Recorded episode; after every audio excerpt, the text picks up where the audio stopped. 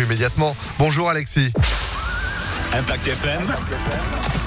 Le pronostic épique. Bonjour à tous, direction la Côte d'Azur. Aujourd'hui, l'hippodrome de Cannes-sur-Mer qui nous attend pour son premier quintet hivernal. Ce sera de l'obstacle du steeplechase, 4200 mètres à parcourir. Nous allons retenir le numéro 4 en tête César de Ballon qui reste sur une seconde place dans une épreuve analogue. Il sera piloté par Monsieur Borin, l'entraînement en forme de Louisa Carberry.